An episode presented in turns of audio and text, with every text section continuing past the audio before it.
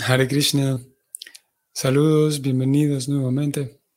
Continuamos con la lectura del Srimad Bhagavatam, capítulo primero, canto primero, capítulo 16, texto 17 y 18 para hoy. Om Namo Bhagavate Vasudevaya. Om Namo Bhagavate Vasudevaya. Om Namo Bhagavate Vasudevaya. Tasyaivam Vartamanasyam Purvesham Vrittimambaham Natidure Kalischaryam Yadasit Tam. La traducción es la siguiente. Ahora podrán oír mi relato de lo que ocurrió mientras Maharaj Pariksit pasaba sus días oyendo hablar de las buenas ocupaciones de sus antepasados y mientras se hallaba absorto en pensar en ellos. Desde este verso 17, en realidad ya esta es la, introducción y el preámbulo. Desde el verso 18 en adelante, ahora comienza el relato, como él lo está diciendo aquí. Ya que se dijo que Parixit andaba por allí supervisando el reino, ahora eh, sucede que hay un cambio, aquí hay un giro en, el capítulo, y es que vamos a introducirnos en, en el tema que compete relativo a la respuesta de la interrogante que se presentó en los textos primeros de este capítulo. Vamos al siguiente verso, el verso 18. Dharma padai kenacharam vichayam upalabhyagam prichatismarsu badanam vivatsam mataram. La traducción es la siguiente. La personalidad de los principios religiosos, Dharma, estaba deambulando en la forma de un toro y él se encontró a la personalidad de la tierra en la forma de una vaca, la cual parecía estar tan afligida como una madre que ha perdido a su hijo. Ella tenía lágrimas en los ojos y la belleza de su cuerpo se había perdido. Así pues, Dharma interrogó a la tierra de la siguiente manera. El significado es el siguiente. El toro es el emblema de la moral y la vaca es la representante de la tierra. Cuando el toro y la vaca están alegres, se sobreentiende que la gente del mundo también está alegre. La razón de ello es que el toro ayuda a la producción de granos en el campo agrícola y la vaca proporciona la leche el alimento milagroso en valores alimenticios completos. Por lo tanto, la sociedad humana mantiene muy cuidadosamente a estos dos importantes animales, de modo que puedan deambular por todas partes alegremente. Pero en la actualidad, en esta era de Cali, tanto el toro como la vaca están siendo matados y comidos por una clase de hombres que no conocen la cultura brahmínica. El toro y la vaca pueden ser protegidos por el bien de toda la sociedad humana con solo difundir la cultura brahmínica como la perfección máxima de todos los asuntos culturales. Mediante el adelanto de esa cultura, la moral de la sociedad se mantiene debidamente y de esa manera la paz y la prosperidad también se logran sin esfuerzo adicional. Cuando la cultura brahmínica se deteriora, la vaca y el toro son maltratados y las acciones resultantes se ponen de manifiesto con los siguientes síntomas. Aquí termina el significado. Hmm. Y un tema muy interesante y, muy relevante ya que tiene una tesitura o nos da pie para que nos adentremos en temas sociales. Es sabido por todos y sí, por cualquier persona, em, no cualquier persona adulta, pero eh, cualquier persona que se detenga un momento a razonar se dará cuenta que estamos en medio de un montón de crisis. Crisis por todos lados. Y cada, en cada campo encontraremos expertos eh, recomendando diferentes alternativas para solucionar esas crisis. Y haciendo lo suyo, el Srimad Bhagavatam, y podemos decir toda esta, toda esta cultura de carácter espiritual, llamada Bhakti Yoga, llamada o más técnicamente el Vaishnavismo, también tiene su propuesta para esas crisis. Y la propuesta es una educación. La propuesta es la educación, eh, en palabras, sí, en una sola palabra. La propuesta del Bhakti es que una persona educada podrá educar a otros y una sociedad educada podrá ser feliz. En realidad es simple. Al menos la ecuación es simple. No es tan simple el, hecho de educarse uno mismo y educar a otros. Eso ya requiere un esfuerzo eh, mayor y un esfuerzo inteligente.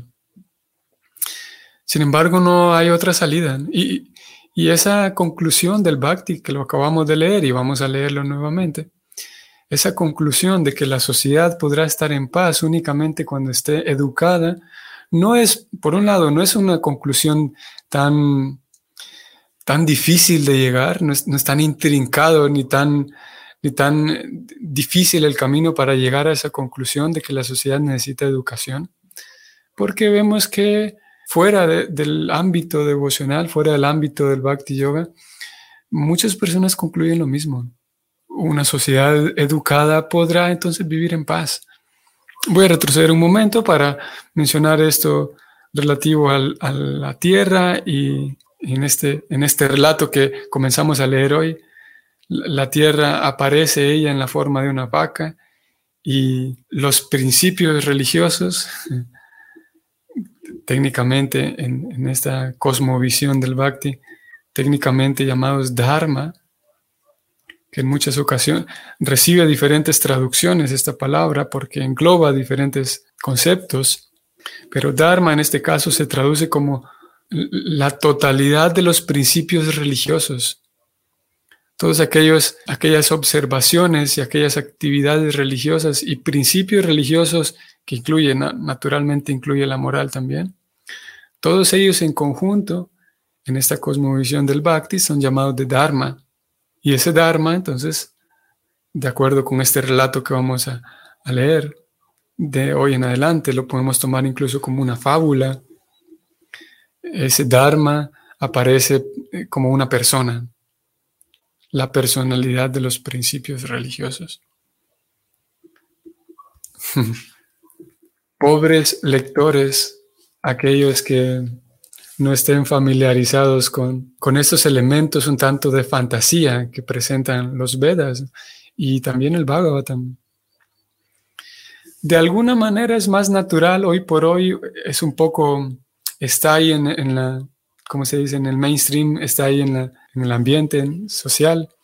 El hablar de la madre tierra es un concepto distribuido y no es chocante, no es nuevo para nosotros. Pero el tema del Dharma, eso ya es nuevo en un sentido.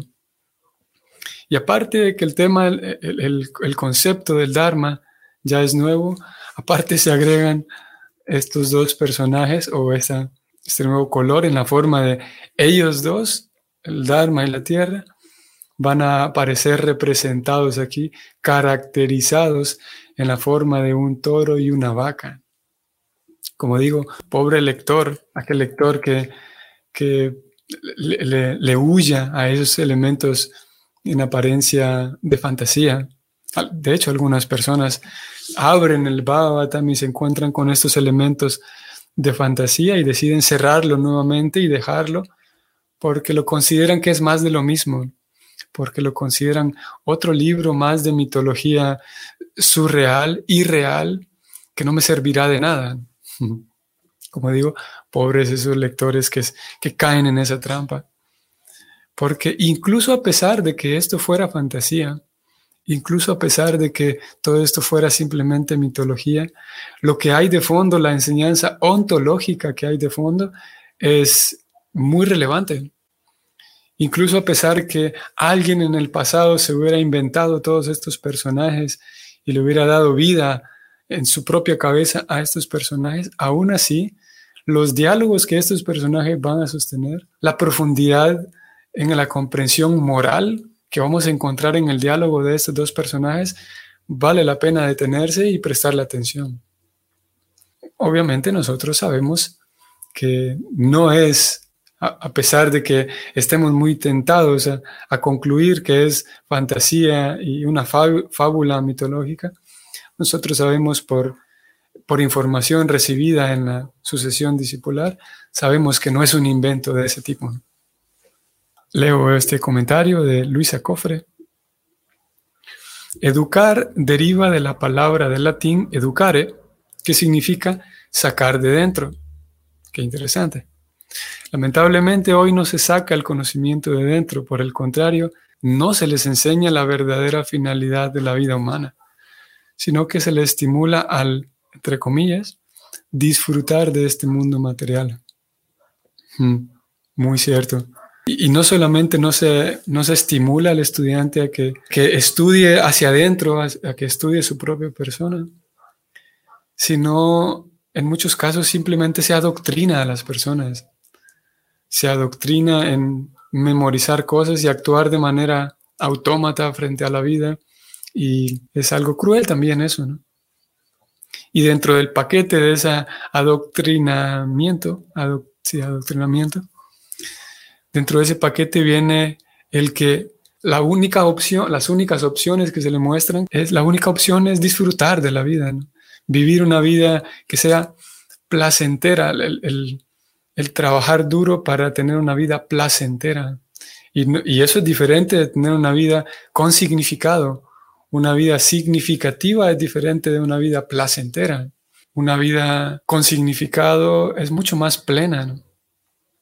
Y de hecho hay una relación, de acuerdo con los expertos o con expertos, hay una relación muy interesante entre las diferentes causas de depresión o un cuadro de depresión y la ausencia de una vida con significado.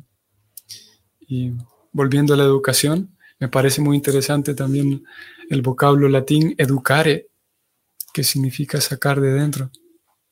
Ya que hay esa falta de buena educación, Mm, y el Bhakti responde que la educación es la solución para vivir en paz, naturalmente podríamos preguntarle al Bhakti en qué sentido el Bhakti piensa que, es una, que sería una buena educación. ¿Cómo define educación el Bhakti? Encontramos aquí implícito la respuesta que el Bhakti nos daría.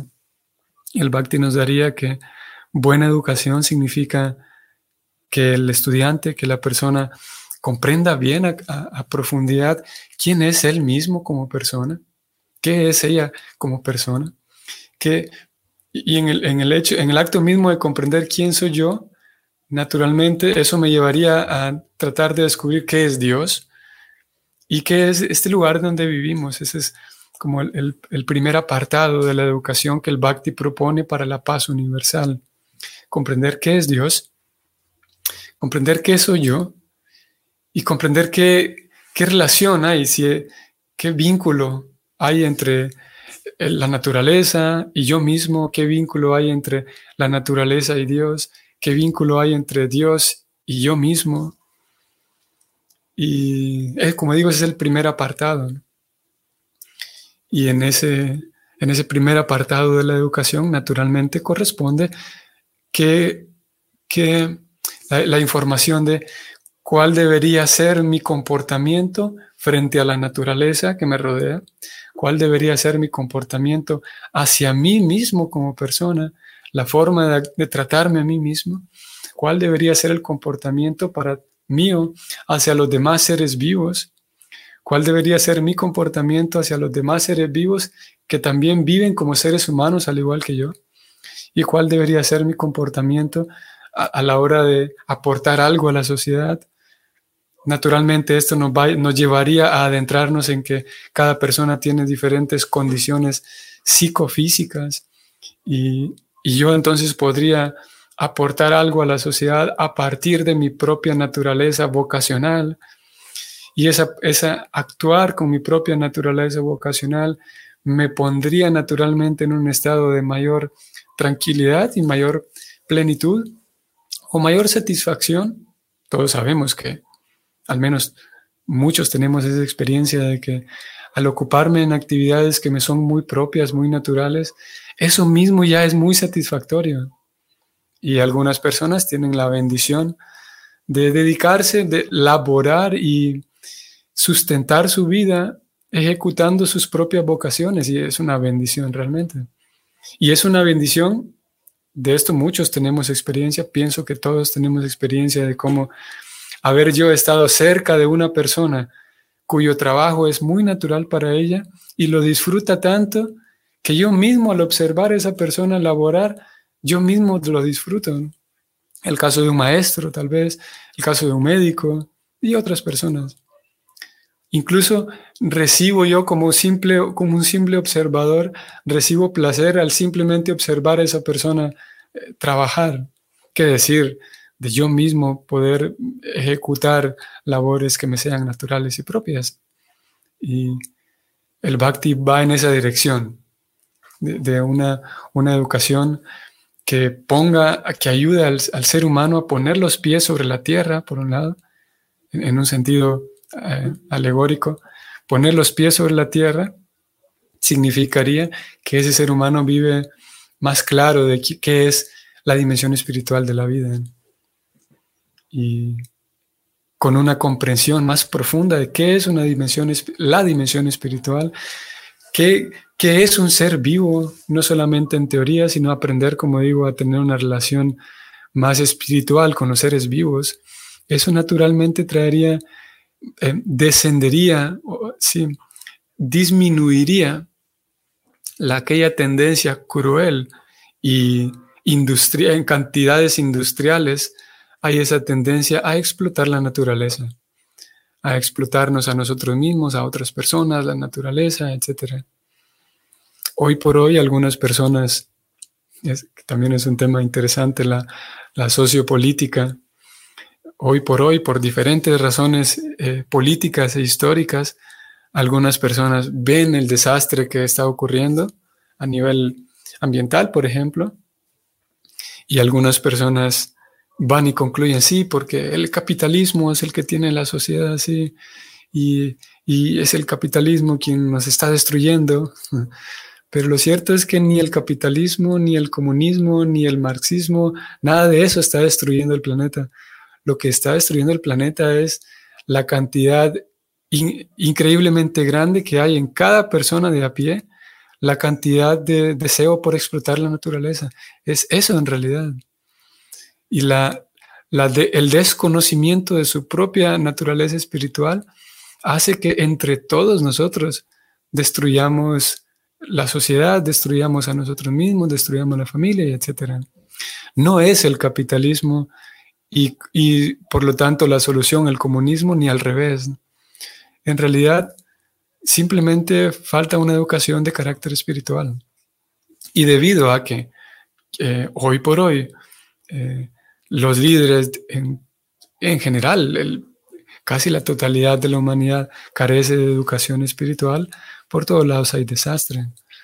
Pero podemos quitar todo el sistema de, consumismo actual, podemos quitar toda la industria, podemos plantar árboles por todos lados, podemos quitar el plástico de los océanos, podemos quitar la corrupción de los líderes, podemos poner calles asfaltadas por todos lados, podemos poner agua potable, pero si el ser humano no está educado, e, esta es la propuesta, estoy hablando aquí como un, como un emisario, no emisario, pero como un portavoz del Bhakti. El Bhakti nos dice que si no hay educación espiritual profunda, después de que el planeta esté muy bien arreglado, después de un par de semanas, lo volveremos a, desordenar. Porque nuestro comportamiento como seres humanos, podemos decir, es el que causa problemas. Y para frenar ese comportamiento errado hace falta educación. Y la educación, como digo, repitiendo la propuesta del Bhakti, es que haya una educación profunda, que yo sea capaz de, tratar con, con, comprendiendo la dimensión espiritual de la vida, tratar con la naturaleza, tratar con mis semejantes y tratar con el prójimo. Esa es la propuesta del Bhakti. Mm, voy a volver al texto para señalar un par de cosas más.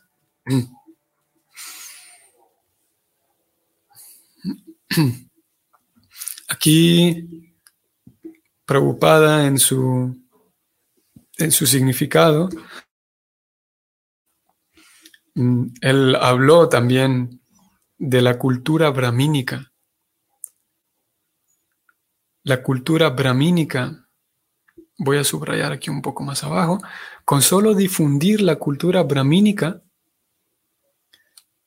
como la máxima perfección de la vida, a ver, perdón, voy a retroceder. Aquí está. El toro y la vaca pueden ser protegidos por el bien de toda la sociedad con solo difundir la cultura brahmínica como la perfección máxima de todos los asuntos materiales, eh, perdón, culturales. Y enseguida eh, afirma algo muy interesante y esto es, voy a leerlo y luego comento algo. Él dice, leo textualmente, mediante el adelanto de esta cultura, la cultura brahmínica, la moral de la sociedad se mantiene debidamente y de esa manera la paz y la prosperidad también se logran sin esfuerzo adicional. Veamos qué interesante, aquí podemos ver entre líneas la, ausencia de, de sectarismo y fanatismo religioso que hay en la propuesta del Bhakti. Y esto lo hemos señalado en algunas ocasiones y en realidad es muy alentador el poder percibir que el Bhakti mismo, en, este caso a través de las palabras de Prabhupada, está planteando que la sociedad puede tener paz y prosperidad y para eso ni siquiera hace falta que las personas se vuelvan religiosas. Esto, como digo, es algo que vale la pena mencionarlo. La propuesta del Bhakti no es que todo el mundo se vuelva Hare Krishna y ahí sí, ahí sí se van a acabar todos los problemas, porque todos sabemos que uno puede matricularse en una institución religiosa y al mismo tiempo descuidar su comportamiento individual. Sabemos que eso ocurre. De hecho, hacemos toda esta lectura diaria intentando cada tanto recordar la importancia del cultivo personal que se refleje en mi propia manera de ser. Prabhupada lo, expresa así y de hecho Krishna también lo describe en la Gita a Arjuna. Y Krishna le dice a Arjuna que uno puede tener una vida feliz sin Dios. Es algo interesante. Simplemente conseguir los códigos de la modalidad de la bondad, el modo de la bondad, que tiene que ver con la limpieza, con el orden, con, con la moralidad incluso. Y sabemos que la moralidad no necesariamente es espiritual. Pero Prabhupada aquí lo expresa así con simplemente, con simplemente el, propulsar y, distribuir esta cultura que es la cultura brahmínica. La moral de la sociedad se mantiene y entonces hay paz y prosperidad. Krishna es tan genial, eh, y Krishna se lo dice a Arjuna en la Gita, él es tan genial que incluso eh, está dispuesto a presentar un plan, un esquema de acciones para que las personas vivan felices, aún así si las personas no quieren vivir con Dios, vinculadas con Dios. Claro, aquella oferta que incluye a Dios es mucho mejor porque eh, esa felicidad eh, encontrada en el vínculo con Dios es mucho más profunda y placentera. Pero aún así, en la Gita y en todo el sistema del Bhakti, se da la oportunidad para quienes quieran vivir feliz incluso sin Dios. Y no solamente la oportunidad, sino también se presenta un esquema. ¿Cuál es ese esquema para, para seguir? Y ese esquema se conoce como el modo de la bondad. El llevar una vida eh, eh, eh, saludable, con suficiente, con buenas compañías, con ejercicio, con buena alimentación. Todo eso es una vida en bondad y proporciona felicidad eventualmente la persona, después de llevar una vida en la bondad, va a surgir ahí una chispita de querer saber de temas espirituales y va a llegar a profundizar en, Dios. Pero aún así, antes incluso de, de querer entregarse a Dios, se puede encontrar esa felicidad. Y todo tiene que ver nuevamente con la educación. Obviamente el bhakti, de entrada, cuando habla de educación, el Bhakti siempre va a intentar poner el tema de Dios, porque ese es nuestro producto. nuestro producto central es Dios. Y no nos vamos a cansar de, de publicitarlo y de hablar del tema, porque sabemos que una vida en la bondad más con Dios es mucho mejor. Ese es nuestro intento y ese es nuestro, como digo, nuestro producto. Voy a leer un comentario de Héctor Durán. Saludos, Héctor. Una vida sencilla con una mentalidad elevada, lo decía la Prabhupada, y justamente es lo que menos tenemos en la actualidad, totalmente una falta profunda de educación con un sentido espiritual. Sí, definitivamente, Héctor, es verdad. Una vida entre más complicada, es más, más difícil eh, encontrar plenitud y satisfacción. Una vida sencilla que es todo un tema también, el, que hoy no lo vamos a hacer, pero el, sentarnos a pensar eh, a qué se refería preocupada con una vida sencilla. Lo cierto es que educación, el, el, educarnos y que esa educación se manifieste en mi forma de ser, que yo integre en mi propia vida aquellos elementos de la educación, eso indudablemente trae plenitud y satisfacción social incluso antes de que las cosas, las crisis sociales se resuelvan, aún así, si uno cultiva su de manera genuina y de manera integrada internamente, si uno cultiva una vida espiritual, incluso antes de que las crisis sociales se resuelvan, uno podrá encontrar plenitud. Eso indudablemente.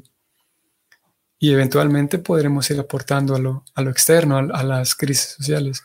Pero incluso antes de que los políticos se pongan de acuerdo y antes de que la ecología se repare. el Bhakti invita a que podamos abrir el frasco de miel y probarlo y darnos cuenta que sí, que no hace falta esperar a que todas las crisis sociales se reparen para yo estar feliz, porque puedo, puedo encontrar esa plenitud desde ya. Y es el, eso es lo, lo fantástico del Bhakti, que no espera a que todo se repare para brindarme a mí satisfacción. Muy bien, estimados amigos y Vaishnavas, hoy es el día, el auspicioso día de la aparición de Krishna en la forma de Nrisimha Deva, en esa manifestación mitad león y mitad hombre, que específicamente aparece para proteger a sus devotos. Así que es un buen día para pedir a Krishna, o entregar a Krishna nuestra, nuestra dependencia y pedir a Krishna que nos proteja, no tenemos otra opción, afortunadamente. Y pedir a Krishna que proteja mi propia vida espiritual, que proteja mi propia integridad física y que proteja mi propia inteligencia para enfrente cualquier situación muy agradable que yo me puedo distraer por, por la fiesta que hay o una situación muy desagradable, me puedo distraer por la crisis que hay. En ambas circunstancias, al Señor Nrsimhadeva que me proteja que proteja mi conciencia y mi claridad para siempre ser dependiente de Él y encontrar siempre un espacio, poder regresar siempre al refugio de Él y de esa manera vivir siempre con Él, vivir siempre eh, pleno y satisfecho. Espero que tengan un provechoso y bonito día hoy y nos vemos mañana. Saludos a todos, Hare Krishna.